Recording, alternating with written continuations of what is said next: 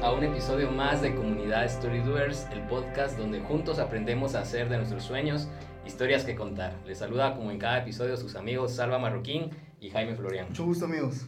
Hoy tenemos el gran honor de contar con una invitada de lujo en nuestro podcast. Es una mujer multifacética y con gran influencia en Guatemala y en Latinoamérica. Es psicóloga de, de profesión de carrera, ¿verdad? Pero también es actriz de teatro, con experiencia en programas exitosos de radio y televisión, conferencista, escritora, podcaster junto a su esposo y también esposa y madre de familia, que con cada aporte que está dando a la sociedad nos invita a vivir a colores. Para Comunidad Storydoers es un honor y un privilegio poder compartir hoy y conversar con Tuti Furlan. Así que bienvenida Tuti a Comunidad Storydoers. Ay, qué gusto estar con ustedes. Salva, Jaime, de verdad, muchas gracias por tenerme aquí. Un honor ser eh, escuchada también por sus seguidores. Muchas gracias, Tuti.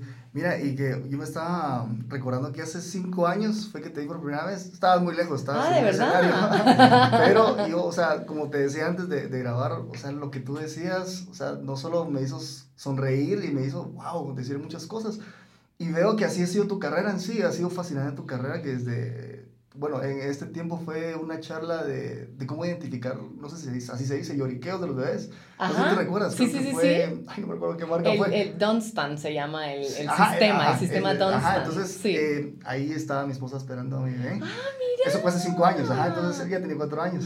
Nosotros fascinados, ¿verdad? vamos a ver a Tuti, vamos a ver qué nos dice, ¿verdad? Y de hecho te digo que hace poco nos estábamos recordando, yo la verdad es que no me recuerdo todos, me acuerdo Ah, que era sí, uno de sí, como sí. hambre, uno si tenía sueño y otro Sueño. si tenía cólico, Incomodidad, alcohólico. Ajá, sí, sí, ajá, sí, son exacto. cinco, Eso de hecho. Muy bien. Me decía, me decía mi esposa, ajá, me decía Jessica, eh, ¿cómo era que decía Tuti para cuando tenía hambre? Ah, sí, le dijimos un consejo a alguien. Ajá. Entonces, ¿cómo es eso que de seguro no soy el único, ¿verdad? Que has aportado todo eso, esos conocimientos que, bueno, en su momento imagino que lo hiciste por tus veas, ¿verdad? Pero, eh, o sea, lo has compartido siempre a través de tu carrera. Lo que decía Salva, pues actriz, o sea, aparte de lo que tú decías antes, ese entretenimiento es aportar, ¿verdad? También Sí. hacer sonreír a alguien más. Tuviste tus, eh, también de, de radio, estuviste en, en- varios, varios programas. Sí. También tuviste tu propio talk show. Sí. También, o sea, varios shows, ¿verdad? Pero lo que me llama la atención de todo eso es de que cada una de las cosas que tú elegiste, igual psicóloga, que al final te diste cuenta de, de que querías aportar a, a las personas, querías aportar a tu entorno, aportar a una comunidad, ¿verdad? Aportar a- al mundo, porque hoy en día te escuchan en todas partes, ¿verdad? Seguro tú sabes eso.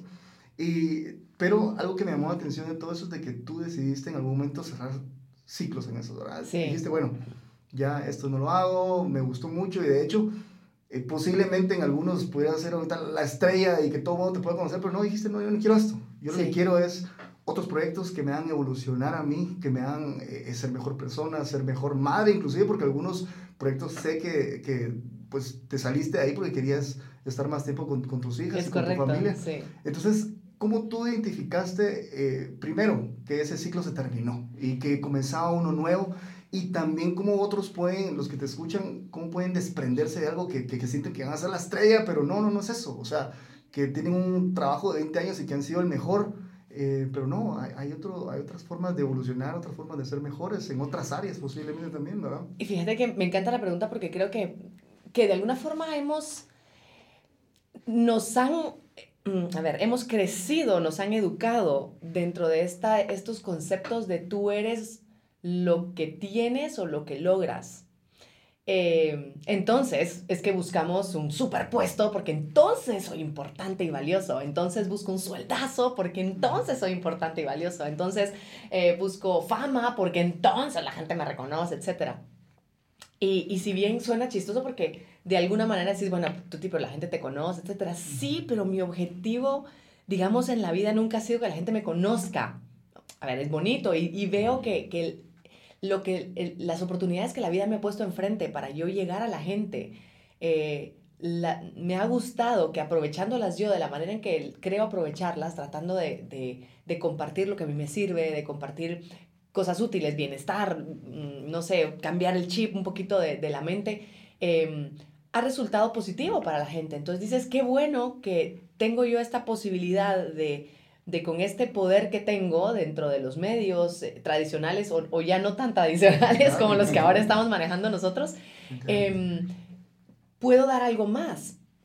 Porque de alguna forma te has dado cuenta, o yo me di cuenta, y no sé si eso lo aprendí de chiquitita o cómo, que la gente que llegaba a ser súper famosos, o sea, tenía que pasar por cosas que tal vez iban en contra de ellos y de su propia felicidad.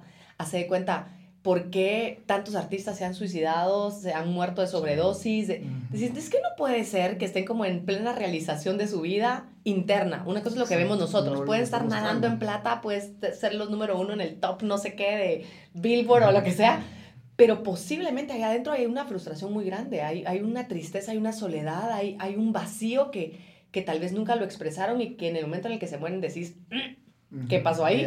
Sí. Entonces creo que, que, tiene que ver con eso, con tratar de estar en contacto contigo mismo y preguntarte, ¿aquí estoy bien? A mí me sirve mucho y yo descubrí eso después de, de, de varios ciclos que, que cerré de una u otra forma. Me di cuenta que cuando yo empiezo a volverme más, más grumpy en la vida, Puedo ser, ¿ah? Puedo ser. Pero, pero fíjate que eso es interesante porque, porque yo suelo ser positiva y ta, ta, ta, y de repente empiezo a notar yo misma que me estoy quejando más de las cosas.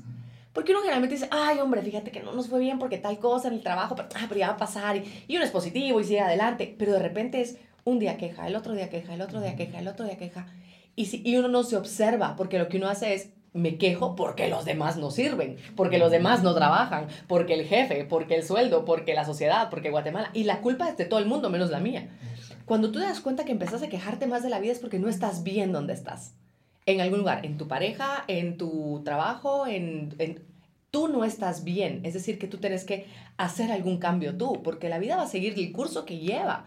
Y posiblemente las personas que están alrededor tuyo van a seguir siendo las personas que están alrededor tuyo. Tú no las puedes cambiar. Entonces te preguntas, ¿puedo yo hacer un cambio? Primero a lo mejor puedo ser un poquito más propositivo y si, y si veo que realmente tengo un, mm, en, en, mi caso, como te digo, si, yo lo que noté es que yo estaba eh, como inconforme, como insatisfecha, como, como no ilusionada. Y dije, ay no, si la vida no es para esto. O sea, la verdad. Quiero estar, ¿qué quiero yo en mi vida? Quiero estar haciendo algo que me guste, efectivamente, pero en paz, contenta, eh, posiblemente con otro tipo de horario de trabajo que me permita así estar más con mis chicas, que me permita viajar más, porque la gente afortunadamente empezó a pedir con más conferencias desde fuera, que me permita sentarme a escribir otro libro. O sea, este se tardó tres años, el que viene, yo no sé cuántos lleva, pero, pero ahí viene. Eh, sí, sí, sí. Pero mi punto es que entonces decís, a ver, ok, estoy, lo que tú dijiste, lo último que hice fue en televisión, este talk show, que fue el primero de guatemaltecos, digamos, hecho aquí, etcétera. Eh, muy exitoso también a los ojos de, del público, eh, la Tuti reconocida, la Tuti querida, la Tuti, de, todo el mundo la saluda, eso la gente se imagina. Ahora, voy al súper y sí, más de, más de alguien me saluda, pero no es todo el mundo, pero es que no se imagina que la Tuti no puede caminar por las calles, no es verdad, no es verdad. Exacto, así tipo Miss, ¿no? Así saludando a todo el mundo. Y no es verdad, porque también hay gente que le caigo mal y está bien, o sea, es válido. Entonces, eh, lo ven con la tuti estando allá y renuncia y, además creen que la tuti entonces gana millones ahí, ¿no? Porque eso se imagina, uno nunca comprueba sus pensamientos y eso creo que es un gran error, no comprobar lo que estás pensando. Y entonces decido yo, ok, ¿qué quiero? Quiero volver a sentirme en paz, aunque sea sin ese reconocimiento externo de la televisión y el sueldo fijo que tengo y un montón de beneficios que yo veía, insisto, o estar en paz. Y para mí, la tuti, es muy importante estar en paz, es muy importante estar feliz, es muy importante sentirme ilusionada con la vida, es muy importante. Entonces, claro, mi decisión no solamente va hacia mí, porque en el momento en que yo dejo el programa, dejo a 12 personas sin trabajo, ¿sabes? No era fácil la decisión, porque era todo mi equipo de producción. Se los hablé y se los dije, está pasando esto, esto, me puse a llorar y les pedí perdón porque me sentía muy culpable de, de si yo estoy haciendo esto, o sea, son esas decisiones que te topas enfrente y dices, a ver, es, es mi paz, es mi felicidad, es mi vida, pero no cuando estoy acarreando dos semanas, ¿sabes? Porque yo estoy tomando una decisión por ellos. Y aún así estoy convencida también que a veces... es la mejor decisión.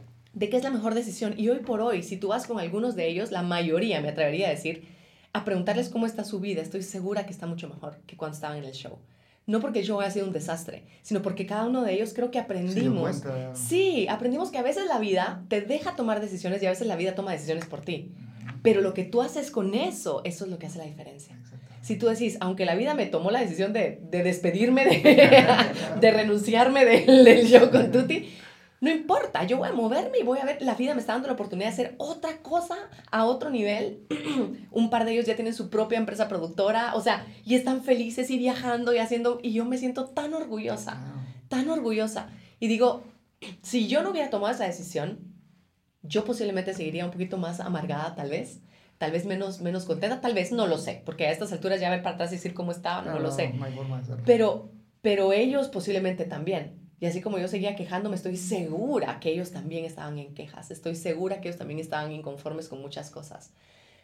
Y a veces nos, nos cuesta aceptar que cuando vienen los cambios es porque ya, ya necesitábamos el cambio, pero nos cuesta aceptarlo. Cuando se acaba una relación de pareja, a veces decimos, no, pero si todo iba bien, mentira, hay algo en el fondo que tú sabes que no estaba bien. Así funciona y así funciona en todos lados. Entonces, em, creo que estar en contacto con uno mismo y ver cómo uno se siente es la clave. No es de, ah, yo creo que la oportunidad de ventas está yendo. Entonces tengo que... O sea, la, sí se pueden tomar decisiones de cambios porque querés más dinero, porque querés ascender. Claro que se vale. Pero yo invitaría a las personas a que principalmente tomen esas decisiones de cambio por lo que van a obtener dentro. Porque esa satisfacción, esa paz, esa alegría de vivir y de hacer las cosas que te gustan no te lo pagan nada. Entonces, estuve dispuesta a dejar todo eso que tenía fijo, seguro, por algo incierto, inseguro, incluso con menos plata, mucha menos plata. Lo hice y sin embargo me resultó súper positivo. O sea, me resultó, eh, pero se me abrieron así, a borbotones las oportunidades y, y, siento yo que es como, como ese flujo de la vida, que hay un camino específico, lo voy a poner como en dimensiones, digamos que es un túnel de, no sé, un par de metros de diámetro y ahí van pasando todas las oportunidades. Pero si tú tenés el túnel lleno de todas las cosas que haces, a lo mejor dejas una rendijita donde pasan las oportunidades en 30 centímetros, ¿no? y cuando vas quitando esos bloqueos, que, que no son bloqueos, sino son las cosas que tú te ocupas ahora, empieza a fluir más fuerte todo lo que viene para ti. Pero si tú no tenés el tiempo, si tú no tenés la energía, pues la vida también te dice, ah, no, ahorita no tiene tiempo, no tiene energía, eso repite todo el día, pues esperemos a que lo tenga, ¿no? Eh, y algo así, no sé si respondo a tu pregunta. Pero son cuestiones que uno se, se, pone, digamos, en la mente y dice, no, no tengo tiempo, ¿verdad? uno pone como primera excusa, no tengo tiempo. Y algo muy importante que decías en el tema de, de, de estar feliz, de estar alegre, si uno internamente no está feliz, no va a poder aportar en lo demás. Y tú, obviamente, pues eso es lo que nos aporta a nosotros, a, tu audiencia, esa felicidad, pero si tú no estás feliz, lo vamos a ver. O sea, definitivamente ahí se va a terminar nuestro, bueno, yo creía que iba a estar feliz y ya, como que ya había una responsabilidad, digamos, del lado tuyo, ¿verdad? De, hacerme feliz indirectamente con lo que tú hacías. Pero si tú no estabas feliz, definitivamente no lo ibas a, a transmitir, ¿verdad? Y, y creo que eso, qué lindo lo que lo dijiste y cómo lo dijiste, porque porque la Tuti que estuvo en radio y en televisión siempre fue la Tuti, la positiva, la que se reía, la y, y, sí, así soy. A ver, sin embargo, la gente me decía, pero usted es así porque tiene que ser así. No porque dejaría de ser auténtico, no porque la gente lo siente, ¿cierto? Y claro, hay gente que dice, no, yo sí siento que es una hipócrita que se ríe todo. No, te lo prometo que he escuchado eso. Y está bien. A ver, es que cuando yo voy entendiendo que lo que la gente percibe de mí no es a la tuti. La gente percibe de mí lo que la gente cree en su cabeza y tiene en su corazón de las demás personas. Porque hay gente que dice es que todo el mundo es una lata, es que... Pues por algo, ¿no? Piénselo, ahí se lo dejo para que lo piense. Y, y, por ejemplo, muchas personas me han dicho, pero es que tú, ¿por qué tan confiada con todo el mundo? Pero es que a mí nadie me ha hecho nada horrible, ¿sabes? O sea, de verdad yo voy por la vida en general, sí, confiando en que la vida me va cuidando, confiando en que a veces arriba, a veces abajo, no porque creo que la vida me cuida y que no me pasen cosas dolorosas, no me pasen cosas súper frustrantes o no me enoje. Claro que me pasa, pero, pero si yo confío en que aún eso me está enseñando algo, me está enriqueciendo, me está fortaleciendo, puedo yo sacar lo mejor de mí en esos momentos, aunque lo mejor de mí no sea mi 100% cuando estoy en mi top de felicidad soy compasiva conmigo, soy compasiva con los demás y sé que ya va a pasar. Y eso no me define tampoco. Son como muchos conceptos que, que, que, que, vas cultivando y que entonces te vas dando cuenta que sí está buenísimo que emprendas y que hagas, pero si tus cambios van solo enfocados, desde mi perspectiva, por un puesto, por dinero, puede ser que te perdas en el camino. Tenés derecho a ganar muchísimo dinero, tenés todo el derecho. Lo puedes hacer buenísimo, hacelo. Llénate de dinero si querés pero si eso va a ser causa de tu infelicidad, de que te enfermes de estrés, de que, de que sufras, de que seas un amargado, para mí no vale. Exacto. Y, y, ahora que pienso en esto, eh, yo creo que cualquier personaje público podría hacer un performance o hacer un personaje público, ¿verdad? Eh, sin ser auténtico. Pero creo que eh, los que hemos estado cerca de tu contenido, todo lo que transmiten los blogs, en los podcasts, vemos esa chispa de alegría, ¿verdad? Chispa auténtica. Y, y al mismo tiempo lo que hemos hablado, ¿verdad? Que has tomado decisiones en base a tu paz, en base a tu felicidad. Eh, ¿Qué valores, además de estos, son los que definen tu día a día, digamos? Eh, ¿Cuáles son tus ideales no negociables y que han formado, pues, tu historia y tu experiencia? Em, yo creo que el primero es tratar de ser y compartir lo que yo ya soy y lo que yo ya he vivido de nada me sirve venirte a dar un curso de levitación si yo jamás lo he hecho, ¿sabes? O sea, y decirte, es posible, sí se puede, dale, tú puedes, y yo jamás lo he hecho, no es válido. Entonces, para mí eso es un principio fundamental. Si yo no lo he vivido, si yo no lo estoy creyendo o no lo estoy experimentando en mi vida o lo estoy poniendo a prueba incluso, no tengo por qué compartirlo. Ese es uno. Em, procuro, mm, procuro eh, ser vivir, tratar como me gustaría que las personas sean y me traten, etc. E, y entonces en eso, y ahora el, mi, mi, nuevo, mi nuevo valor, que de alguna forma tal vez lo tenemos por ahí, pero, pero que este año como que lo saqué más a la conciencia y dije, este lo voy a trabajar mucho más, son los juicios, no juzgar, porque tú decís, no, pero, no, pero si tú tan linda que te miras, no vas, no, todos juzgamos, todo el tiempo, todo el tiempo estamos juzgando, no, no debería ser así, ay, qué lata, porque hizo tal cosa, o no, ¿por qué me pasó esto? Todo el tiempo estamos viendo qué debería, qué no debería ser, eh, y ponemos juicios sobre las cosas, esto es bueno, esto es malo, ¿no? Em, y estoy tratando como de, como de soltar un poco más eso. Cosas tan simples como que vas y dices, ay, ¿por qué hay tráfico? No debería haber tráfico. Pues ahí está. O sea, si ahí está, pues ahí debería estar. Entonces, no lo juzgo como bueno o como malo, simplemente ahí está. No es decir, no hay tráfico, no hay tráfico, no hay tráfico. No, no es eso. Ni decir, eh, no sé, ay, amo el tráfico, qué lindo el tráfico. No, o sea, leí una frase que me encantó y decía, que te guste no quiere decir que sea bueno. Y que no te guste no quiere decir que sea malo. Y dije, wow, es verdad. Sí, es cierto. Puede haber cosas que no me gusten. No me gusta el tráfico, no me gusta pasar una hora en el tráfico, pero no quiere decir que sea malo. ¿Por qué? Porque a lo mejor mm, e, está haciendo, eh, me está poniendo a prueba la paciencia, a lo mejor está haciendo que como sociedad, como comunidad, empecemos a buscar unas formas más sanas de trasladarnos o de compartir o de solucionar problemas, pero yo sí solo miro desde mi mente pequeñita, lo voy a ver egoísta, ¿sabes? Entonces eso del juicio para mí este año va a ser, es, está siendo ya muy importante. Eh, otro es eh, la congruencia, tratar de ser congruente lo más que puedo. Y no es que yo sea doña congruente andante, porque todos estamos programados muchas veces para complacer a otros, para, no, eh, eh, ay, mejor no le digo eso porque lo puedo herir. Aún eso, eh, estoy tratando de entender cuál es ese punto justo, medio, equilibrado alrededor de la congruencia. Y trato de ser, dentro de mis conceptos de congruencia, de ser adentro, en lo privado, lo que soy afuera. Eso para mí es parte de la congruencia que he tratado de vivir siempre. Sin embargo, siempre es bueno revisarse porque yo creo que no ganamos cursos, o sea, no es como que, ay, yo ya gané el curso de felicidad, mentira, o sea, no, mentira, yo ya gané el curso de congruencia. Exacto, y, y, y, es bueno que regreses a verte, a ver cómo estoy, o sea, yo, según yo me las tenía todas de, de ser, no sé, una buena amiga, y a lo mejor regreso y volteo a ver y digo, híjole, qué mala amiga soy, porque no he llamado, porque no estuve presente, porque, ¿no? Entonces creo eso, creo que, que de las cosas más fuertes que yo manejo en mi vida es revisarme a mí todo el tiempo, en lugar de estar viendo quién falla afuera, tratar de ver qué estoy, em, qué, qué, estoy aprendiendo de mí a través de los demás.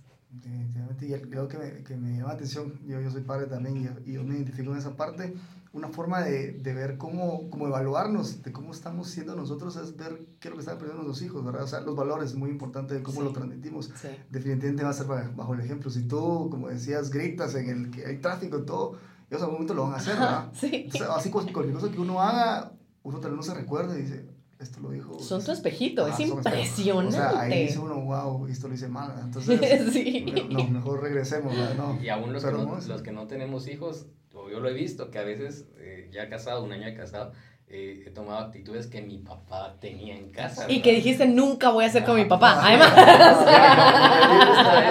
pero sin embargo, ya mi cultura ya la tiene metida ahí, ¿verdad? y es muy difícil, de, verdad, más que todos los padres, ¿verdad? Cerrar esas heridas, inclusive, ¿verdad? Que hay unas heridas que uno no, no sana y al final se la transmite a, su familia, ¿verdad? Y, a la comunidad, pero hablando también de la familia, a mí me parece muy interesante y te lo decía antes, de cómo ustedes al final emprendieron juntos con, con Carlos, ¿verdad? Con tu esposo. Y cómo ustedes tienen la dinámica tan bonita que la única forma que, que lo veo definitivamente es desencantado, ¿verdad? y veo cómo la, la, química y la verdad es que es bien contagiosa la, la forma que ustedes eh, tienen la dinámica, ¿verdad? Y, y, yo también digo, con mi esposa sí es algo que nos ha mantenido, esa dinámica ha sido el, el buen sentido de humor, ¿verdad? Sí, qué sacar, importante. Sacar la risa de cualquier cosa, incluso de las, las cosas que están saliendo mal, ¿verdad? Claro. Tal vez hay alguna cuestión así, no sé, algo de la casa y todo, y al final uno los dos dice un chiste y así, bueno, pues relajémonos, pues, hagamos, solucionemos. Entonces, ¿cómo me gusta eso? Pero está la otra parte, de, de, el emprender juntos, el trabajar juntos, y no solo parejas, sino que hay casos de, de empresas familiares, y está ese mito que tienen en la mente que no se puede, o sea, que no se puede trabajar como parejas, no se puede mezclar esa relación laboral con, con la, la, relación amorosa, con la relación de, de, pareja. ¿Qué es lo que tú crees que te ha ayudado y crees que podría ayudarle a, a las personas a quitarse ese, ese, ese mito de, de, la mente? ¿Y cómo crees que pudiera funcionar más eh, o mejor una empresa familiar o, o de pareja, verdad? Eh, no tomarse las cosas personal. Porque a lo mejor sí hay parejas que, que, de verdad prefieren no trabajar juntos y es válido, pero que no se lo tomen personal. Porque conozco una pareja, por ejemplo, que ella le decía, es que yo quiero trabajar contigo, es que mira, no te puedo aportar esto, es que yo puedo hacer esto otro. Y él, y él así como, no, no, no, no. Entonces, cuando él decía no, porque él quería su espacio, él no se sentía cómodo trabajando con ella, ella lo interpretaba, porque ahí viene la interpretación y el tomarlo personal, como que no la quería, como que la rechazaba, como que no la valoraba, y no son, y son cosas completamente distintas. No, no va por ahí la cosa. Si yo te digo, ¿sabes qué? Eh, no puedo llegar a tu cumpleaños, a lo mejor no, no te estoy diciendo no te quiero, no te aprecio, no te deseo un buen cumpleaños, o te estoy diciendo no puedo llegar. Es muy distinto. Pero nos encanta andar interpretando todo el tiempo. Entonces, cuando estamos trabajando en pareja, también tenemos que aprender a no tomarlo personal si él toma una decisión eh, que a mí no me encanta, en primera instancia entiendo que no está tomando la decisión para hacerme daño, que no está tomando la decisión por fregarme, que no está tomando una decisión, eh, sino que a lo mejor está tomando la decisión porque dentro de su cabeza es la mejor decisión que puede tomar. Si yo puedo aportarle algo, darle una idea, entonces él ya pues la revisará o no. Si la toma en cuenta, igual, no quiere decir que yo soy tonta, no quiere decir... Es que son esas cosas, son esas pequeñas cositas en donde para afuera siempre vamos echando la culpa de nuestras inseguridades. Y en familia me imagino que pasa algo similar.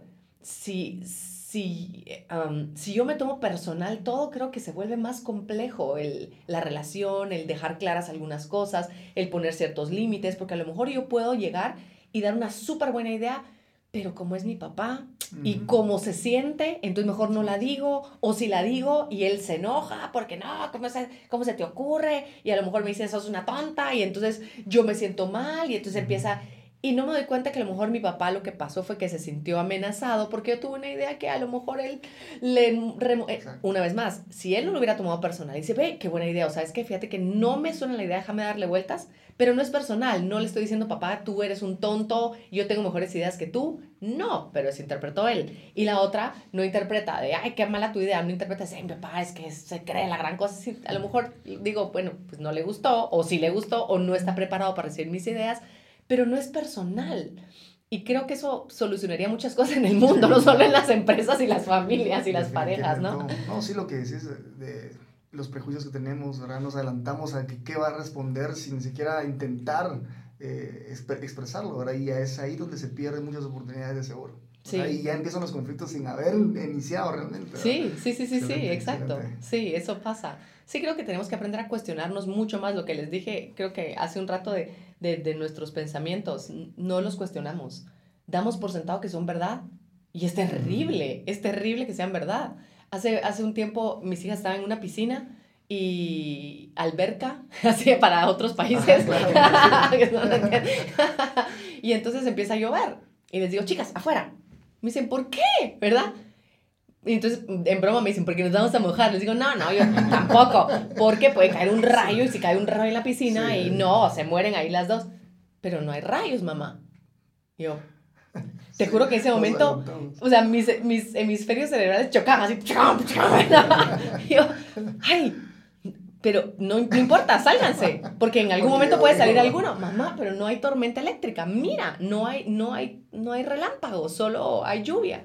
Y te juro que yo, como que una parte mía decía, tiene toda la razón. Y otra mía decía, no, no es verdad. A ti te lo hicieron, ¿no? Porque cuando yo era chiquita, a mí también me dijeron exactamente lo mismo. Y no se vale que yo le eche la culpa a mamá, porque a lo mejor a mamá le hicieron exactamente lo mismo, ¿sabes? o sea, entonces, simplemente, si, si paras y decís cuestionas, decís, tienen toda la razón. Y está bien darle la razón a alguien que te está haciendo entrar en razón. Y ojalá eso lo hiciéramos nosotros con nosotros mismos más seguido. Pero ahorita, ahorita me recordé algo que no me recuerdo dónde lo, de lo oí, que, que, lo dijeron, pero decía que nosotros le decimos a nuestros hijos no decir mentiras. Ajá.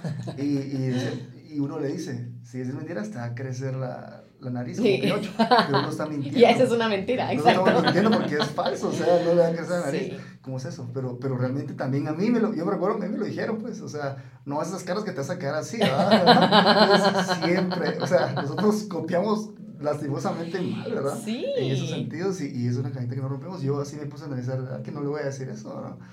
Pero, pero sí muy interesante no, Y lo, lo, mejor, de verdad, lo mejor que uno puede hacer en el mundo, no solamente con los hijos, porque posiblemente muchos de los que nos están oyendo no tienen hijos también, es, es que lo mejor que tú puedes dar al mundo es tu ejemplo. Con los hijos más todavía, pero eh, con el mundo también. Porque, porque efectivamente, o sea, es muy fácil. Por ejemplo, yo veo con las chicas que es muy fácil cuando se están peleando y yo ya no sé qué hacer, pegar un grito. Déjense de pelear, no puede ser, ustedes son hermanas, deberían quererse, respétense. ¿Y qué estoy haciendo yo? Gritándoles, o sea, y además, y después digo, perdón, pero es que ustedes no paran de pelear. O sea, todavía les echo la culpa de mi enojo. Y eso estamos haciendo con el mundo. Sí, en lugar de decir, ¿sabes qué? Yo perdí el control, no supe cómo hacerlo. Me siento súper frustrada, me siento súper mal, me siento súper incómoda cuando hay pleitos, pleitos frente a mí porque nunca supe cómo manejarlos o estoy aprendiendo a manejarlos apenas. Eso es más honesto que decirles porque ustedes no, porque ustedes son las culpables de que yo me vuelva un ogro. ¡Qué horror! Es terrible. Y así somos con el mundo. Y estamos acostumbrados a crear esos mecanismos de defensa que nosotros decimos está bien porque interrumpí, ¿verdad? Pero ¿por qué no comenzar a hacer mecanismos de conciliación, verdad? De, de aprender a discutir sanamente, ¿verdad? claro. Yo no me enojo, sino que ustedes me enojan, ¿no? Ajá, ajá.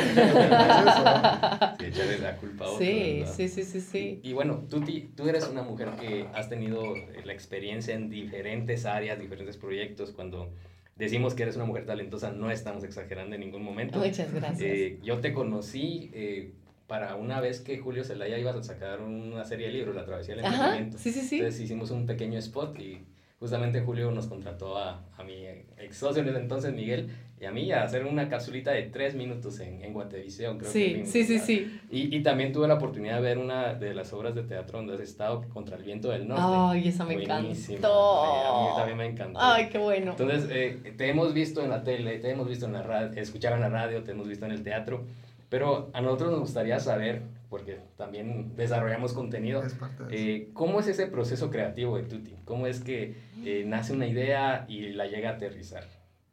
Eh, ahora, qué buena pregunta, porque, porque yo creo que son muchas. Eh, viene de todos lados, realmente, de todos lados. Simplemente yo trato de estar como yo creo que tengo el, el flipón arriba, ¿no? De, de, de, de conseguir temas, de, saber que, que, me gustaría sacar una conclusión, una reflexión, una lección de las cosas que oigo, que voy viviendo, que, ¿no? que, que voy conociendo.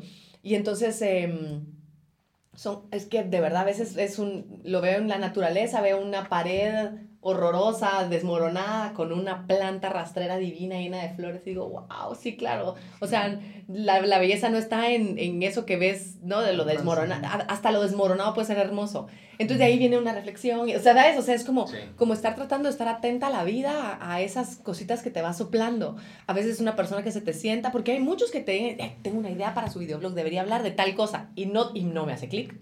O sea, no me hace clic. Yo, muchas gracias, qué interesante, pero no me hace clic.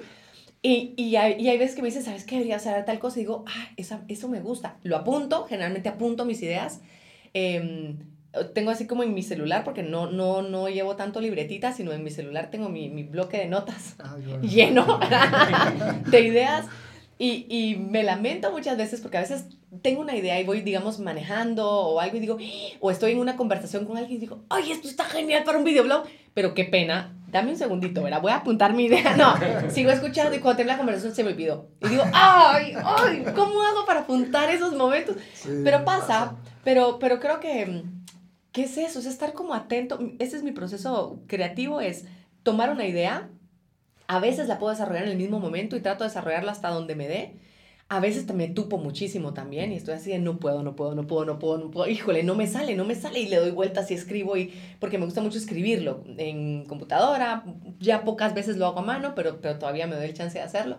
Em, y ahí voy revisando, pero cuando me tupo sí es así de no puedo. Entonces ah, voy agarro otra de las ideas que tengo por ahí y empiezo a desarrollar. Si no, entonces me voy a tomar un café, a ver el cielo, a despejarme. O también llego, me ha pasado varias veces también que yo con Carlos y digo, no tengo tema, no tengo tema, de verdad no tengo nada en la cabeza, pero ¿y no tenés ahí pendientes? Sí, pero no los puedo desarrollar, o sea, ahorita no estoy conectada con estos temas, entonces no los puedo desarrollar.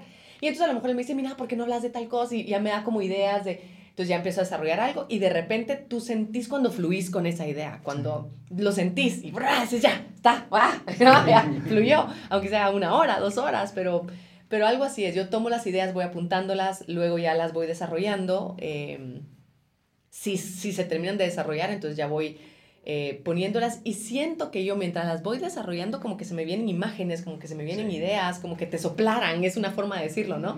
Eh, y entonces ya vas incluyendo. A veces llevo medio videoblog escrito y de repente ¡puc! se me viene otra idea de cómo darle vuelta al tema. Entonces empiezo a escribir otro, ¿no? O, o, o- o ya bajo eso y empiezo a escribir y agregarle cosas y a cambiarlo. Y con lo que más me, me divierta yo mientras lo estoy haciendo es lo que para mí es en ese momento. No sé si respondo tu pregunta, No, pero... sí, La verdad es que sí. ¿Sí? Digamos que, digamos que uno que es creativo, digamos en tu caso, pues el llevar una estructura como tal, ya como que, que cerraría un poco la parte creativa. Obviamente sí hay que llevar estructuras y para eso vamos a hablar en una siguiente consulta que te quisiera hacer.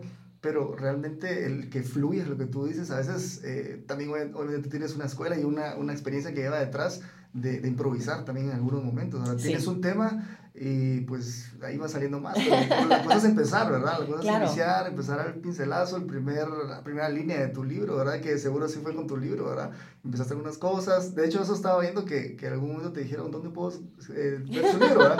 Eh, ahí ¿verdad? Ahí está imprimiéndose. y no pero, tenía pero, libro, pero sí. también eso, digamos que de alguna manera en, en presión, pero también así como tenés toda la intención y, y hago, pues empiezo a hacer mi libro y ahí fue fluyendo y lo hiciste. A, a pesar de que fue, fueron años que, que te tardaste eso, igual lo hiciste, pero igual tenías otros proyectos más. Claro. Mucha creatividad, tú dices que te llevas tus notas y, y, y pues ta- algo así también me llama la atención de saber cómo tú llevas el tiempo, que obviamente, pues en mi caso también tengo mi familia, tengo mi trabajo, tengo este proyecto de podcast y otros proyectos más. ¿Cómo es- haces tú para estructurar ese tiempo? Y cómo, obviamente, yo sé que tu prioridad es familia, igual en mi caso, pero ¿cómo haces para...?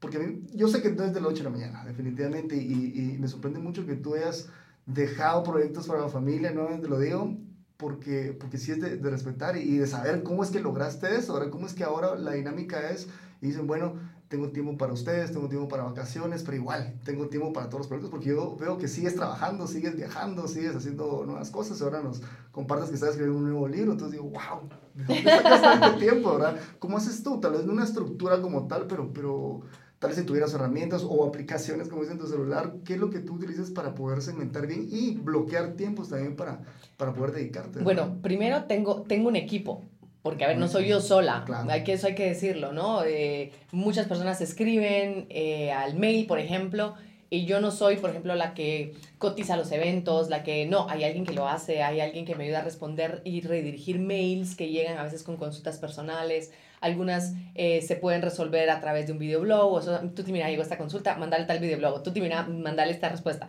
Entonces es más fácil porque no soy yo la que estoy sentada resolviendo todo al mismo tiempo. Entonces creo que sí es importante apoyarse en otras personas. Voy a retomar solo una que usted con lo de la creatividad. Creo que es impor- creo que a mí me ha servido reconocer que las ideas no son mías, sino que estoy atento a lo que los demás o lo demás me puede aportar. Porque a veces creemos, no es mi creatividad, entonces uno se cierra como que tiene que salir de la cabeza la idea. Exacto. Pero si uno empieza a modificar lo que está afuera, como uno empieza a estar atento, por eso tiene que con el flipón arriba de, de estar como esponja, absorbiendo todo lo que está afuera, es más fácil encontrar temas. Buscas una conferencia, buscas un TED Talk, buscas eh, un videíto, te llega un videíto por WhatsApp de alguien, lo ves y ves si te sirve o no, pero estás atento a recibir. Eh, y entonces es cuando te puede venir la inspiración, porque si solo te encerras a que de tu cabeza salga una idea, es complicadísimo. Sí, de- de sí, sí, sí. y exacto. filtrarla también, creo yo. Y filtrarla, claro. Pero creo que es bonito reconocer que no son tus ideas, Sí. porque eso es como muy decir, ay, yo soy la... No, en el momento en el que reconoces que los demás te enriquecen, estás más atenta a los demás, ¿no? Y eso es lindo. Eh, regresando con lo del tiempo, eh, yo también a veces siento que no tengo tiempo, pero, pero también he procurado aprender, porque antes no lo hacía en absoluto, a darme tiempo a mí, a leer algo que me gusta o a sentarme a no hacer nada y ver el cielo. Claro. No, no paso cuatro horas haciéndolo, claro, pero al menos cinco minutos, pero es que ni cinco minutos me he dado yo para eso, ¿sabes? Entonces, eh, entonces creo que, creo que eh, mi medidor una vez más soy yo, cómo me siento, cómo estoy, porque hay veces en que digo, yo sé, por ejemplo, si lo ves de esa forma, tal vez esto responde un poquito más, yo sé que el fin de semana mi editor, porque yo no soy la que edito los videos, es otra cosa, o sea, por eso digo, el, el equipo es importante, que mi editor a más tardar el fin de semana tiene que tener el videoblog que sale el miércoles. Entonces yo sé que durante la semana lo tuve que haber eh, grabado. Y si ya tenemos día de grabación que no es uno fijo, digamos que va a ser un jueves, yo sé que al menos el miércoles ya debería tenerlo escrito, ¿no? Entonces, ya solo con eso ya yo voy como calculando un poquito dónde tengo que ir apretando y no. Entonces, lo que trato es no de esperar a que llegue el día, sino irme adelantando. O sea, si puedo, irme adelantando. Hay, día, hay veces que no puedo adelantarme y que literalmente la noche anterior, así como en los podcasts, que la noche anterior a que salga el podcast estamos grabando, igual a veces me pasa con el videoblog. Eh, la noche anterior estoy escribiendo el videoblog que voy a grabar el día siguiente para poderlo tener el fin de semana en edición, para que el lunes me envíen el videoblog, la, el primer corte, se hace el corte, martes ya está listo, se sube, miércoles se publica, por ejemplo, ¿no? Entonces esos son los días en que tú ya lo tenés fijo. Eh, y con eso es, es, más fácil fluir. Cuando tenés ese flujo de trabajo ya más o menos sabes, eh, pues eso es como yo lo veo, ¿no? Ya más o menos sé por dónde. Y, y si tengo además conferencia y además tengo, entonces también pido, porque también me, me ha tocado pedir una vez nada más. La verdad es que lo hacen muy bien, pero una vez pedí, ¿sabes qué? Me está, estoy llenándome de conferencias y no estoy teniendo tiempo para escribir. Y para mí es importante escribir porque si, es, si no escribo no hay videoblog, entonces, Exacto. porfa, dame, ah, ok, perdón, sí, sí, sí, entonces ya re- reajustamos agenda.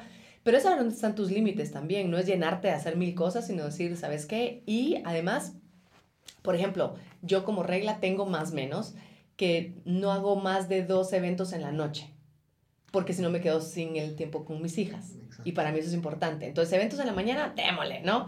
Con un tiempo para escribir, con un tiempo para grabar, porque procuro tener las tardes libres. O sea, Ah, libres entre comillas para ir para todos lados de la ciudad llevando y trayendo hijas y haciendo cosas con ellas, Sí, pero sí, libres Sí, sí, ¿verdad? exacto. Bonito, eh, por Sí, sí, sí, la verdad es que sí, es, es muy rico. Y se pasa tan rápido el tiempo además que tú decís, Sí. "Mm, aprovecho lo más que pueda. Pero no sé si respondo a la No, pregunta. definitivamente. Eh, Sí. es diciendo no también a muchas cosas. Exactamente. Y, y yo creo exactamente. que se une también a- a- al ser creativo. Hay, hay un gran paradigma que los creativos son los más desordenados, Claro, no, pero creo yo que ahí entra la productividad. Y si un creativo tiene estructura, le saca el jugo a, a- a cómo condensa las ideas, que no son todas nuestras ideas, pero ah, genera pues todo lo que la gente ya ve, ¿verdad? Y bueno, dentro de otra pregunta, eh, bueno, tienes tu libro Vivir a Colores, Sí. tu blog se llama igual, y yo creo que parte de tu manifiesto de vida se puede resumir en esa frase, ¿verdad? Sí. Eh, ¿Podrías ampliarnos un poco de la esencia de, de Vivir a Colores?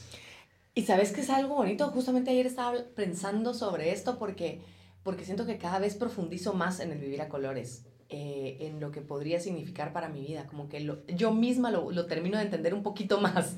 Eh, en un inicio, el vivir a colores era entender que la vida está llena de colores y que todos podemos aprender, aprovechar, disfrutar de todo eso que la vida nos da. Eh, incluyendo, claro, las cosas que no creemos que son muy buenas, entre comillas, ¿no? Que todos pasamos, por, como decía, por tristezas, por dolores, por retos, por cambios, etc.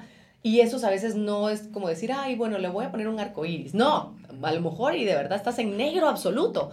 Pero eso también es un color y después de eso también tú puedes aprender cómo manejar esa situación para, para volver a ponerle color.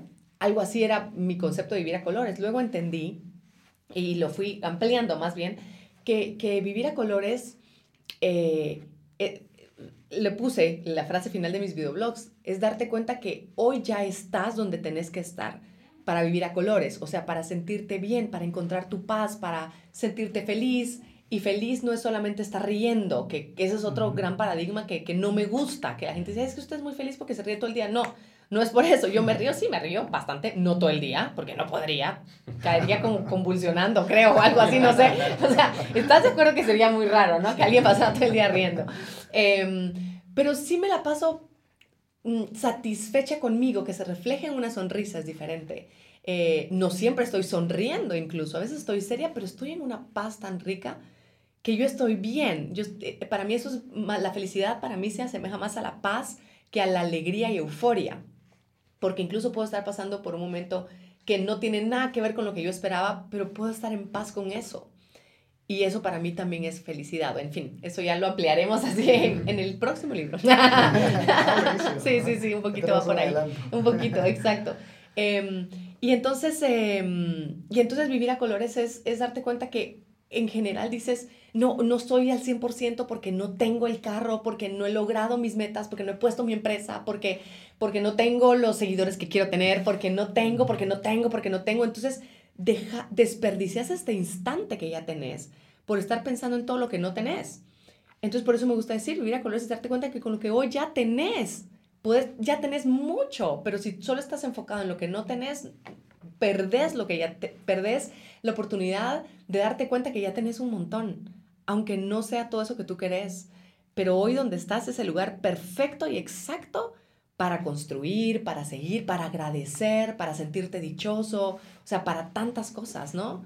Em, no tenés que estar al 100% saludable para sentirte dichoso. Ojo, hay muchas personas que están en un proceso fuertísimo de enfermedad, incluso están en etapa terminal y es cuando más dichosos se pueden sentir porque se sienten vivos. Eh, escuché a un señor que tenía cáncer terminal, estaba en sus últimos días, digamos, según los médicos, claro, porque ya ves que a veces pasan cosas así muy, muy interesantes. Y él decía, es la primera vez que yo me siento vivo realmente. Y esto no lo cambiaría por nada. Claro, entonces no quiere decir que solo con salud puedes estar bien no quiere decir que solo con dinero puedes sentirte abundante. No quiere decir que solo con pareja puedes ser feliz y completo. No quiere decir.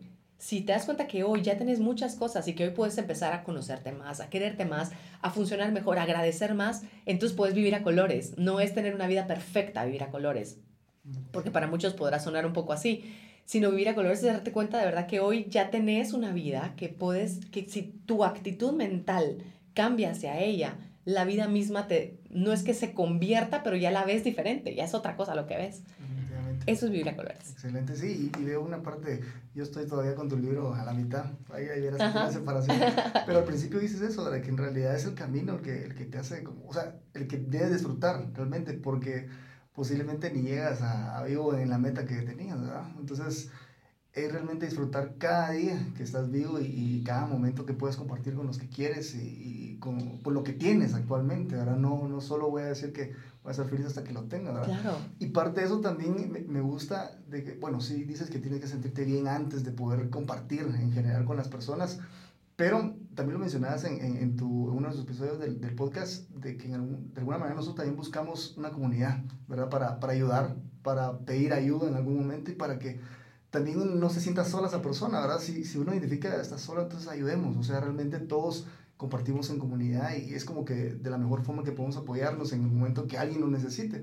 Realmente, como, como tú sabrás, el nombre de, nuestro podcast es comunidad. Y la idea es esa, ¿verdad? Que nosotros compartamos ideas, compartamos incluso frustraciones en algún momento y decir, bueno, ¿qué hago? Y que juntos así como nos está dando consejos hoy de, de, qué hacer, qué no hacer, qué dejar, qué, qué oportunidad puedo buscar, ¿verdad? Entonces, realmente en comunidad se hacen mejor las cosas, ¿verdad? Y, yo, yo veo eso como, como una ventaja en general para cualquier cosa, para, una, para un pueblo, para, para todo, ¿verdad? Para una empresa. Entonces, tú decías algo muy importante de que hay un equipo detrás de, de, de ti, de todos los proyectos que tú tienes.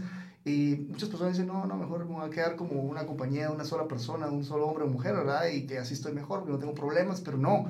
En algún momento tú, tu idea dijiste, bueno, no, yo necesito más personas que me apoyen, ¿verdad? Y también tengo que llegar a más personas, quiero llegar a una comunidad Latinoamérica, llegar a Asia, llegar a Europa, entonces tus objetivos están con una visión así y sabes y has identificado que, que estar en comunidad es mejor. Entonces, ¿qué consejo le das a esa persona que tiene un proyecto, que está muy celoso, digamos, en, que no, no, no, quiero que los demás se involucren? ¿De qué es lo que tú identificaste y, y, y, por qué crees que es mejor en comunidad? Porque abarcamos más, definitivamente. O sea, podemos hacer más cosas si somos más. Es como uno más uno es dos. o sea, es como para mí muy lógico. Eh, creo que no, a ver, mmm, creo que sí, que es válido empezar uno solito, porque creo, bueno, no sé si todos, pero yo sí empecé así, o sea, yo la tuti empecé a tomar como mis propias decisiones de, de hacer mis contrataciones, de hacer mis... Eh, me di cuenta que era muy mala negociándome. es verdad, es verdad, muy mala. Entonces era así como si alguien tuti, ¿será que usted puede ir a conducir? Eh, sí. Y, y, no me atrevía a preguntarle a, nada, nada. O sea, podía llegar el día del evento, yo llegar y la persona, bueno, muchas gracias, nos has ayudado mucho, adiós. Y no me atrevía a decirle, bueno, me va a pagar, no me va a pagar. No, pero muy mala, te lo prometo que muy mala. Y, y, y es importante que uno revise cuáles son esas, esos puntos débiles o esas cosas que a lo mejor no te gusta hacer, porque hay cosas que a lo mejor a mí no me gustan los números para, para ponerme a hacer cuentas, pero hay gente que le encanta. Tengo una amiga que ama, ama editar eh, lo escrito, digamos. Uh -huh. Le encanta ver dónde están las faltas de ortografía, le encanta ver dónde debe ir la coma, le encanta. Y tú dices, qué maravilla que hay gente que le gusta lo que a mí no. ¿Estás de acuerdo? Si no, a mí me tocaría hacerlo. Entonces creo que lo importante es ver, o sea, yo quiero crecer, yo quiero, pero en qué cosas me sería a mí más fácil la ayuda de alguien que sí sepa hacerlo o de alguien que sí le guste hacerlo. Y, e identificar esas áreas en donde tú puedes seguir haciendo lo que a ti te gusta, pero a lo mejor ir poquito a poco eh, delegando, pidiendo ayuda, dejando que otros se vayan involucrando. Y en un principio, aunque, aunque yo haya sido la tuti que mandaba las cotizaciones o no las mandaba en su defecto, eh, igualmente era parte de, de, de, una comunidad, o sea, no estaba sola realmente eh, a, través de alguien eh, llegaba yo a cobrar o a, alguien le pedí que me hiciera las facturas, a alguien le... Entonces te das cuenta que sí estás requiriendo del mundo siempre, si estamos siempre en comunidad, aún, aún creyendo que estamos solos. Eh, mi consejo es eso, solo revisen si es el momento, porque a lo mejor tampoco es el momento, a lo mejor no está súper próspero en este momento como para poder contratar a alguien y darle un sueldo, yo, lo que yo encontré en el camino, encontramos con Carlos, fueron personas que compartían mucho nuestro mismo sueño y que estaban dispuestos a no ganar al principio, igual que nosotros, porque no ganamos al principio en, en algunas cosas, para juntos empezar a ganar después. Y, y sí se encuentra gente así, digamos, en el caso que no tengas un solo centavo y no puedes hacerlo, si tú vas contando el sueño a otros, y, y, ese otro te dice, sabes que yo te puedo ayudar una vez a la semana. A lo mejor no es que entre a trabajar contigo de planilla, pero a lo mejor te dice, mira, yo te puedo dar esto y te ayudo y cuando lo vayas sacando me das. Sí existe ese sentido de, de, de por el sueño mismo hacer las cosas.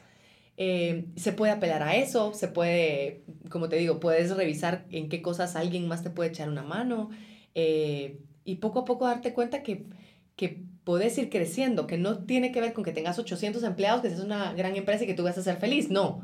A lo mejor te vas a quedar en dos, a lo mejor te vas a quedar en uno, no lo sé, pero, pero date cuenta que, que sí estás funcionando en comunidad. Creo que eso es sí, claro, importante. ¿no? Y, y, pues uno tiene una idea y al final el, el, el compartirlo muy bien mencionadas tú, eh, de, de, seguro alguien va a hacer, a hacer más con eso, ¿verdad? Y la idea también de nuestro podcast es eso, digamos, nosotros tenemos una, alguien que quiera dar una idea, alguien que tenga una idea y, y, no tenga ahorita alguien que, pero sí necesita ayuda, no tenga alguien que le ayude, tal vez no financieramente, pero por lo menos como tú decías, la parte contable o la parte de edición, etc. Entonces posiblemente hay alguien que también esté igual, yo quiero editar, no tengo que editar. Entonces ajá, ajá. la idea es esta, ¿verdad? Que nosotros queremos hacer eh, de, de, este podcast una comunidad que, que sí nos ayudemos entre, entre todos, ¿verdad? Que, que, ellos sean libres y digan, bueno, tengo esta idea. ¿verdad? Y de hecho nuestro podcast comenzó así. Con Jaime nos conocemos de la universidad, un curso creo que tomamos juntos. Sí. Ah, ¿en serio? Y sí. quedó la amistad por Twitter, realmente nuestra red favorita.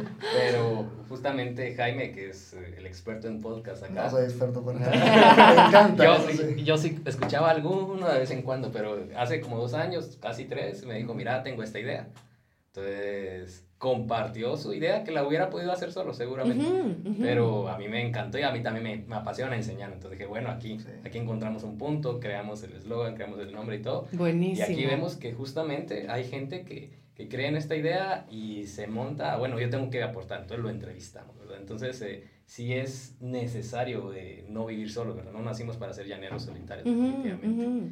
Y, y bueno, eh, también eh, cerramos el 2018, ¿verdad, Jaime? Con episodios acerca de decisiones que uno debe tomar para que ahora este nuevo año sea, sea un mejor año, ¿verdad? Y sin embargo, ahorita muchos definen enero como la cuesta de enero, como esa depresión post año nuevo. hay, hay gente que, que te dice, no, año nuevo, vida nueva, año nuevo, eh, borrón y cuenta nueva, ¿verdad? Pero muchas veces traemos arrastrando fracasos. Quizás el año pasado fue el año del emprendimiento y fracasamos. ¿verdad? Ujú. Eh, quizás el año pasado se tenía una buena relación, hoy ya no está, ¿verdad? Eh, ya lo estamos hablando un poco en, en este episodio, pero ¿qué consejo podrías darle a estas personas que, que se están jalando el fracaso del 2018 a este año y, y técnicamente están viviendo mal? Ujú. ¿Cómo, cómo podríamos... eh, Que están visualizando su 2019 tan malo o peor que el otro, ¿no? Ajá. Eh, y yo me haría la pregunta de por qué estoy necesitando sentirme fracasada. Porque a veces tampoco nos preguntamos eso. ¿Por qué? O sea, no, es que yo tengo que ser el número uno. ¿por- ¿Y por qué? O sea, ¿por qué el tengo que ser? ¿Qué, qué me da eso? No, me, me da satisfacción. ¿Y qué- y si te da satisfacción, ¿qué? O sea, ¿satisfacción en qué? En, en ser bueno. Y no sos bueno ya. ¿En qué no sos bueno? ¿En qué sí sos bueno? ¿Quién determina qué ser bueno o no? ¿Qué es lo más importante para ti? Como ir cuestionándonos todas esas cosas. ¿Por qué arrastrar em, fracasos? ¿Por qué me- me- me quiero sentir un fracasado todavía? Porque eso ya quedó atrás. Y el fracaso lo hemos entendido muy mal también, creo yo. Hemos entendido como, como lo peor que te puede pasar en la vida y a lo mejor es lo mejor que te puede pasar en la vida. Claro, Lo dictamos en lugar de enfrentarlo. ¿no? Sí, sí. Y, y, si, y, si, y si fracasas, te quedas con lo que no salió, no te quedas con todo lo que sí intentaste, todo lo que sí diste, todo lo que sí aprendiste, como que el, el resultado final borrara todo lo demás. Y no es así. Entonces creo que alrededor de fracaso, si le pudiéramos poner otra palabra, estaría interesante. Eh, no, no, no- se me ocurre cuál ahorita, pero, pero a lo mejor le podemos ir cambiando palabra dentro de nosotros para que tenga otro significado. Eh, le podrías poner un nuevo intento o ese intento eh, no fue el que yo quería, porque entonces si tú dices, ese intento no salió como yo quería, quiere decir, y como que el implícito es que va a haber otro intento, ¿no? Eh, que fue un intento y que ya vendrá otro. Eh, le puede, yo, yo creo que tenemos que ir cambiando ese, mm, eh, no sé, o ese, ese paso del proceso, eh, o, o ya terminé un paso del proceso, porque un paso del proceso efectivamente es un fracaso.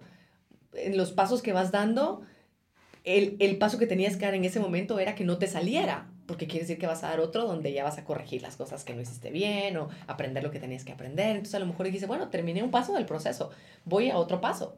Y a lo mejor ahora quiero hacer otra cosa y a lo mejor va a ser literalmente borrón y cuenta nueva y ese era el paso, llegar al punto de decir, ay, pues si esto no es lo que quiero, ¿no? O sea, es válido también. Sí.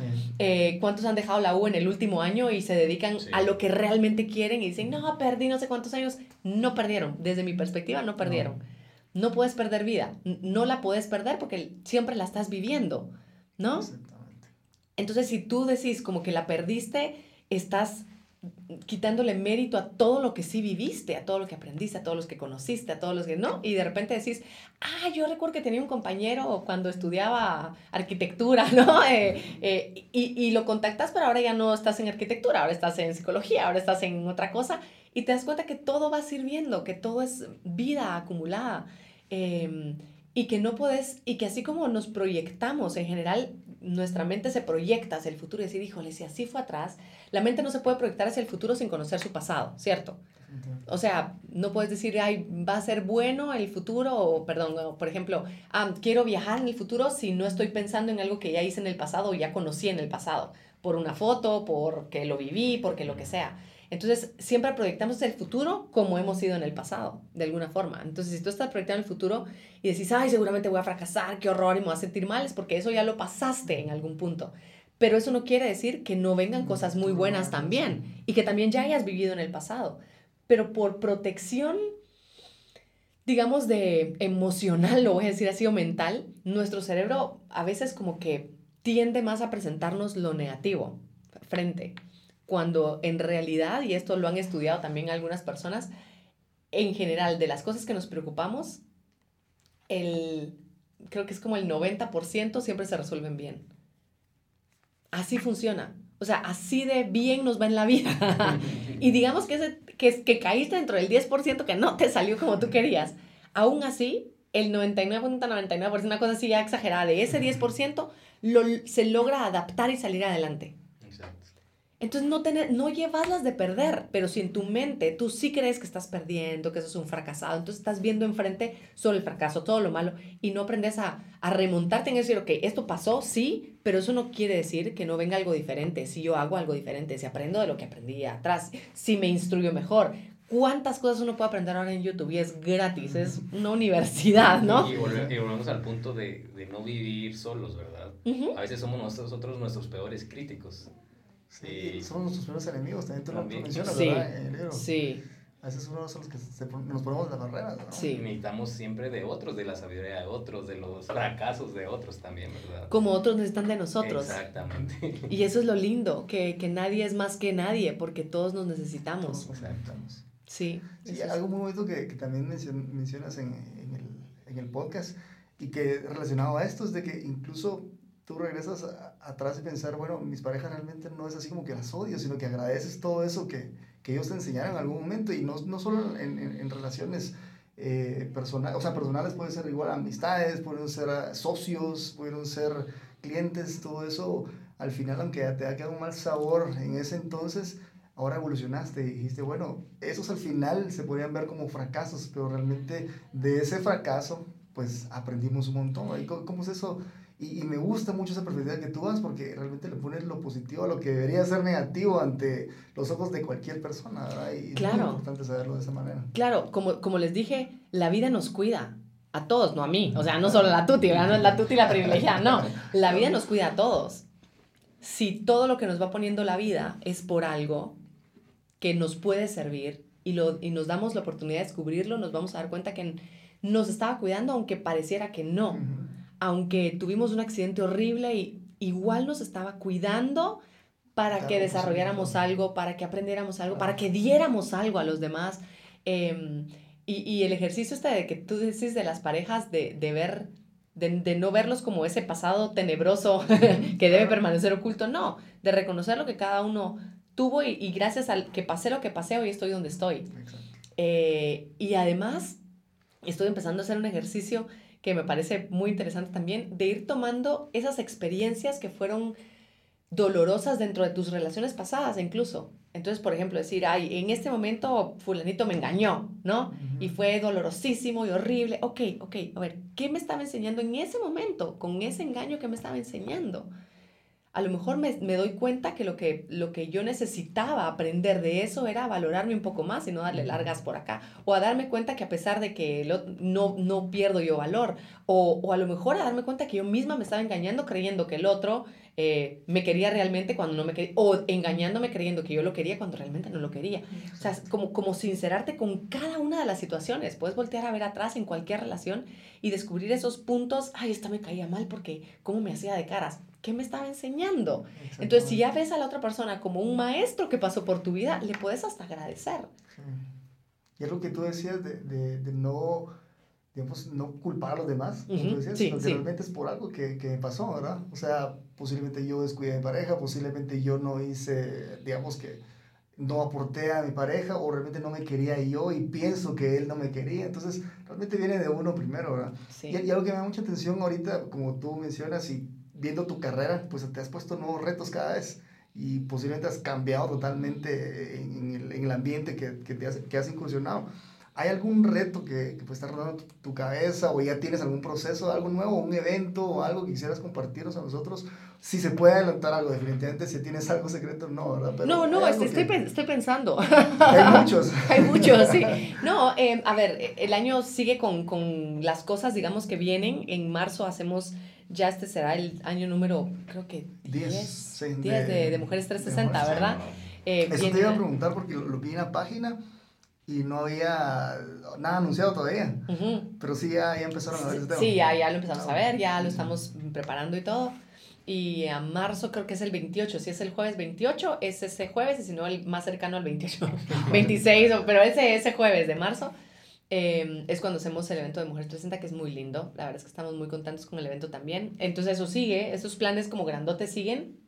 Okay. Seguimos recibiendo invitaciones también de otros países para viajar y dar conferencias y esto estamos desarrollando un sistema para empresas basado en, en vivir a colores, ah, eh, para desarrollo personal, porque si bien es importante la, las habilidades que tú puedas adquirir dependiendo del trabajo que desarrolles, desde nuestra perspectiva y nuestra propuesta para, para empresas también es que desarrollemos también un poquito más las fortalezas personales, emocionales y mentales de la persona, porque entonces esas habilidades que va a adquirir va a ser mucho más fácil que las adquiera, uh -huh. pero sus relaciones personales van a ser más sanas, eh, van a ser más enfocadas, y no solamente sus relaciones personales dentro del trabajo, sino también sus relaciones personales en casa, uh -huh. en la vida, porque realmente todo es un reflejo de todo. Entonces es mentira que tú digas en el trabajo, el trabajo, en la casa, en la casa. Mentira. O sea, es la misma persona que se desarrolla el trabajo en la casa sí. y uno tiene en su corazón, si tiene mal a su mamá en el hospital, es mentira que va a llegar no, pues, despejado y limpio no al trabajo. Imposible. No. Eh, pero también tenemos que aprender a, a, a funcionar lo mejor que podemos en cada lugar valiéndonos de recursos emocionales para poder ser más asertivos. Entonces va un poquito más enfocado a eso, un poquito más a, a cultivar en las personas, a través de las empresas, lo que queremos ir cultivando en la sociedad, porque como digo, es un reflejo claro. en tu familia, de tu vecindad, no, de, de, tu vecindad, ¿no? Claro. Exacto. Uh -huh. eh, entonces eso es otro, otra cosa que estamos desarrollando. Estamos viendo también si empiezan ya a, a, a salir un poquito más las, estos foros, conferencias, de, de, dispareja y dale con dispareja, con desencantados. Es que dispareja fue. dispareja fue un proyecto que empezamos con Carlos ah, antes del desencantados. Fue hace como ah, tres o cuatro años. Fuimos a dar una conferencia a, al interior, do, un, con dos o tres conferencias al interior de parejas, pero el desencantados realmente nos enfocó mucho más. Entonces, ahorita realmente ah. estamos tirando más el desencantados. El dispareja lo dejamos por un ladito ah, porque okay. el rollo de dispareja era dispareja quitando el dis de la relación. Ah, para que, que, okay, que, ya no sea dispareja, sino que solo la pareja. Pero el desencantado nos encantó más, no, porque valga la redundancia, porque lleva una filosofía detrás de, de, decir, replanteémonos cómo estamos funcionando en pareja, porque no estamos funcionando bien, no, no, no está siendo útil para la sociedad la manera en que hemos heredado los conceptos de pareja, como tiene que ser la pareja en el mundo. Algunas cosas sí, pero muchas no. Entonces, replanteémonoslo, porque a lo mejor y, y, y, cambiando eso podemos ir cambiando la relación de pareja que, que muchos tenemos y que, y que de ahí salen nuevos seres humanos, que si la pareja es disfuncional, vienen seres humanos también con el chip cruzado, ¿no? es verdad, es verdad, porque como tú bien dijiste, Jaime, ellos van aprendiendo lo que van viendo. Entonces, si ven que, que papá es malo con mamá, que mamá se las cobra a papá, dice, ah, pues así es la pareja, pues yo voy a hacer lo mismo cuando me toque, ¿no? Y, y, y, de eso está conformada la sociedad, es la semilla de la sociedad. Entonces, pues trabajamos en el Desencantados para ir cambiando el, el rollo de, de pareja y eso, primero Dios, se va fuera también de Guatemala eh, sí, sí, sí. Hicieron sí. una charla también ustedes hace poco, ¿verdad? Sí, justo. Sí, de eso te hablé hace un momentito, ah, que era una charla como foro, porque tuvimos ah, okay, la oportunidad de, ah, okay. de, ya compartir con la ah. gente y todo esto. Estuvo muy bonito, la verdad es que estuvo muy, muy bonita. Y... No, y muchas gracias, perdón que te interrumpa esto, pero muchas gracias por eso, porque realmente muchas cosas me hicieron clic y te agradezco por la audiencia también, porque seguro tienen así como con su pareja, pues es cierto, ¿verdad? Y entonces ya lo, lo escuchan juntos, de seguro, lo comparten. Yo le compartí a mi esposa ahorita porque realmente empecé a escucharlo hace poco en el podcast, no, no he tenido oportunidad de platicarle eso a ella, pero como te decía antes, o sea, sí me hizo clic muchas cosas de que, que sí, en la interacción bonita, pero también en la que no estamos bien contentos todavía, ¿verdad? Entonces sí, y a veces decimos, es que es culpa del otro, ¿verdad? Lo que bien hablamos, ¿verdad? Entonces, no, realmente, y tú decías lo de, lo de las parejas, realmente la pareja es primero cada uno, ¿verdad? Es individual, realmente, aunque pareciera sí. lo contrario, pero realmente sí. es individualmente. Si uno porta algo bueno, tú decías en uno que si uno aporta, digamos, la receta o el ingrediente y, y, rema bien, pues el otro pues ya va remando igual, ¿verdad? Entonces es el aportar uno primero y pues de seguro va, va la, otra, la, la, la otra parte de la pareja pues va acoplándose o, o, incluso puede hacerlo mejor, pero ya va viendo que va funcionando y no, si haces tú esto primero, yo, yo hago después. Exacto, esperar que el otro dé para yo, para yo apuntarme, para yo hacer lo que tengo que hacer. Sí, pues esos son ahorita los proyectos que tengo en mente. Eh, ¿Qué más, qué más, qué más? Quiero este año y ojalá se me haga, de verdad, con todo el corazón lo deseo regresar a teatro también. ¿verdad? Ay, sí, me alimenta tanto el espíritu, o sea, ese es mi mi arte, digamos, eh, que bueno, que, que, muchas cosas pues tiene relación con el arte, pero ese es como mi parte de arte puro que... que ¿Qué fue lo primero que te dedicaste? Que fue lo primero que me dediqué, sí. Entonces, pues no lo sé todavía. El año pasado me hicieron como la propuesta, el coqueteo así de, mira, tal vez traigo esta obra, que somos tres o cuatro mujeres, no sé qué. yo, a ver, ojalá, ojalá se pueda. Yo les cuento, sí, sí, sí, sí, qué lindos son, de verdad.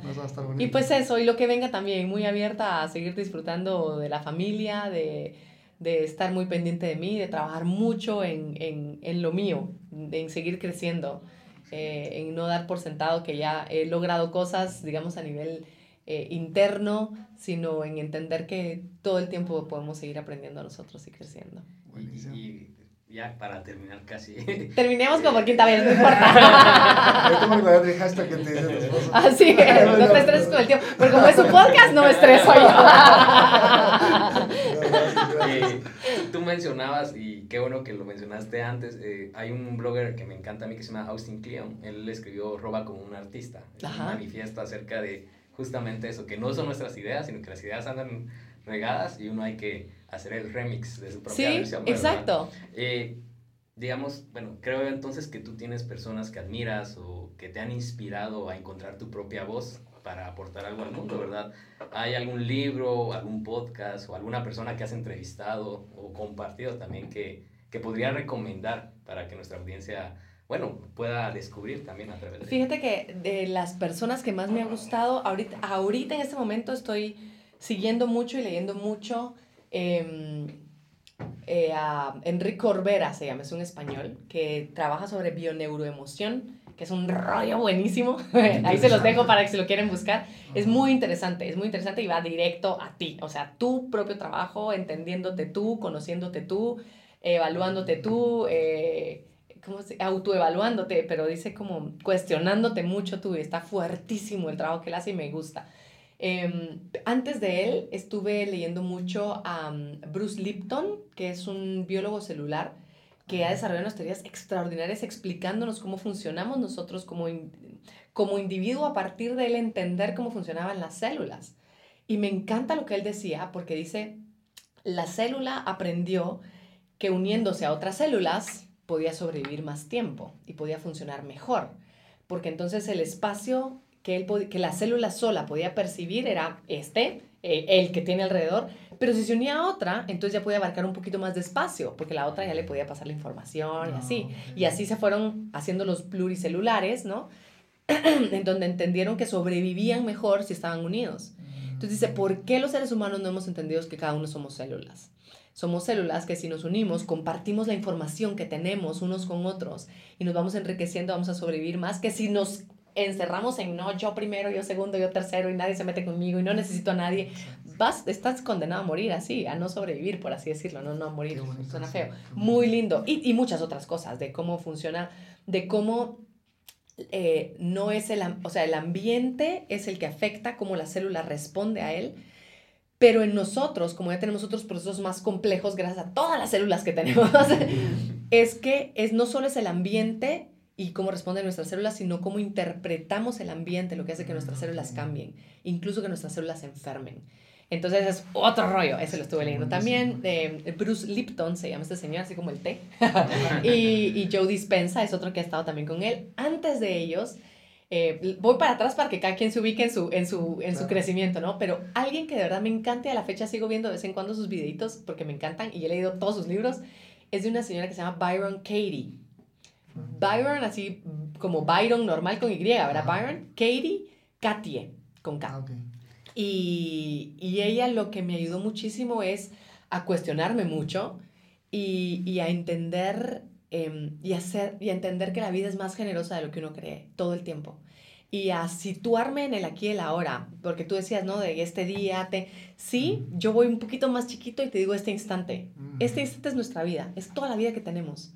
Ahorita es toda la vida que tenemos este instante, ¿estás de acuerdo? Porque no sabemos si ahorita me levanto, salgo de la puerta y se cae el techo, o sea, no lo sé realmente, o, ¿verdad? No lo sabemos. Entonces, si yo sé que este instante es toda la vida que tengo, empiezo a ver que este instante puede ser más bueno, más generoso, puedo hacer yo algo con este instante, no necesito más en este instante, puedo disfrutar este instante, puedo sentir paz en este instante, puedo ayudar a alguien en este instante. Este instante es todo lo que tengo. Y si vas instante por instante es más fácil abarcar tu día y después tu vida, porque te pones en la vida, yo quiero ser buenísimo. Y en este instante, ¿quién quieres ser?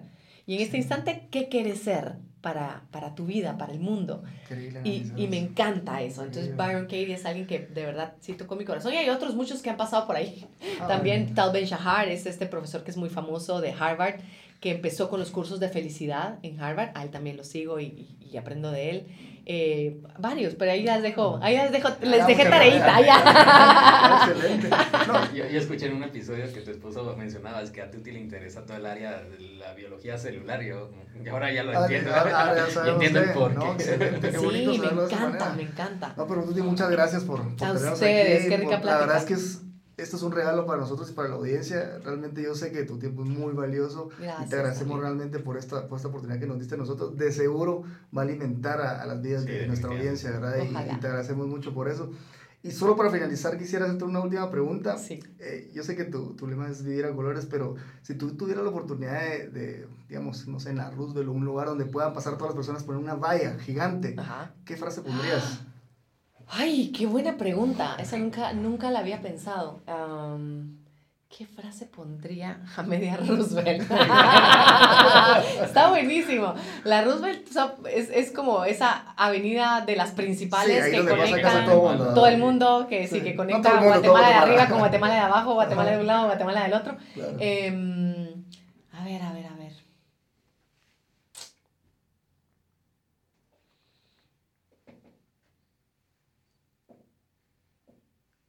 Eh, tal, vez, tal vez no es tan mi frase, pero, pero, pero es esta frase que, que nos han dicho tantas veces y que, que tal vez la aplicamos tan poco, que es, sé para el mundo lo que quieres que el mundo sea para ti en este instante. Mm. Qué buenísimo, magnífico. Bueno, muchas gracias. Ay, a ustedes. ¿Dónde te pueden ver? Bueno, hay muchas personas, si, si no te conocen, definitivamente okay, viven, abajo de las piedras, pero... No, no, no, hay muchos que no me conocen y, está bien. No, y está bien, pero ¿dónde te pueden seguir? ¿Dónde te pueden ver? O, los proyectos que tú estás haciendo ahorita, ¿dónde pueden ellos ver? Incluso si vienen aquí a Guate para, para venir a estos eventos, ¿verdad? ¿Cómo, ¿Cómo, te podemos seguir? ¿En qué eh, a ver, la, lo primero, mis redes sociales, Tuti Furlan, en Facebook, en Twitter, en Instagram eh, y YouTube también, Tuti Furlan. Ahí mismo en YouTube están los videoblogs, que ahí es donde tal vez expongo un poco más lo de mi filosofía y que cómo yo trato de ver situaciones particulares o, o la vida entera.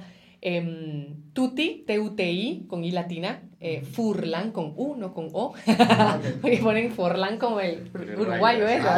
Sí, sí, sí, sí. sí, Es, es, es, un primo lejano. no, mentira. y, eh, ¿qué más? Eh, pueden buscar los podcasts Desencantados. Eh, eh, ¿Qué más, qué más, qué más? Bueno, tenemos redes con, con Carlos también en Twitter y en, y en Instagram, Tuti y ah, Cas. Eh, y la página de Iniciativa T también, Iniciativa T. Y la página, ay, se me había olvidado. Y mi página, tutifurlan.com. Ah, ok. Eso es reciente, bastante reciente, así ah, que ahí está. Y ahí está, ahí, la verdad es que ese es el, el, primer lugar al que los tengo que mandar, porque ahí está compilado todo lo que hemos hecho, ah, las conferencias que doy, eh, los, los videoblogs, sí, todo ah, está ahí compilado. Mira, se me había olvidado. tutifurlan.com, ya está. No, ahí lo vamos a poner en las notas de, de podcast. Te agradecemos nuevamente. A ustedes. Igual a nosotros nos pueden seguir en Comunidad Storydoers en Facebook en Twitter e Instagram como C Storydoers. Igual te agradezco nuevamente y que si las personas eh, les gustó algo, ahora que lo compartan, igual te puedan dar un mensaje. Gracias. hacer llegar ahí. Por favor, sí, ahí estaré atenta entonces para compartirlo y gracias a ustedes de verdad por hacer esto, porque yo también creo en, en, en la, la mejor manera en que nos podemos ayudar es lo que yo sé, lo doy y lo que no sé, puedo ser a lo mejor un medio para que alguien más lo sepa. Exactamente. Y eso están siendo ustedes, así que de verdad, Muchas gracias. adelante, éxitos y, cuentan conmigo, por Muchas favor. gracias. Gracias. Gracias. Nos escuchamos en un próximo episodio.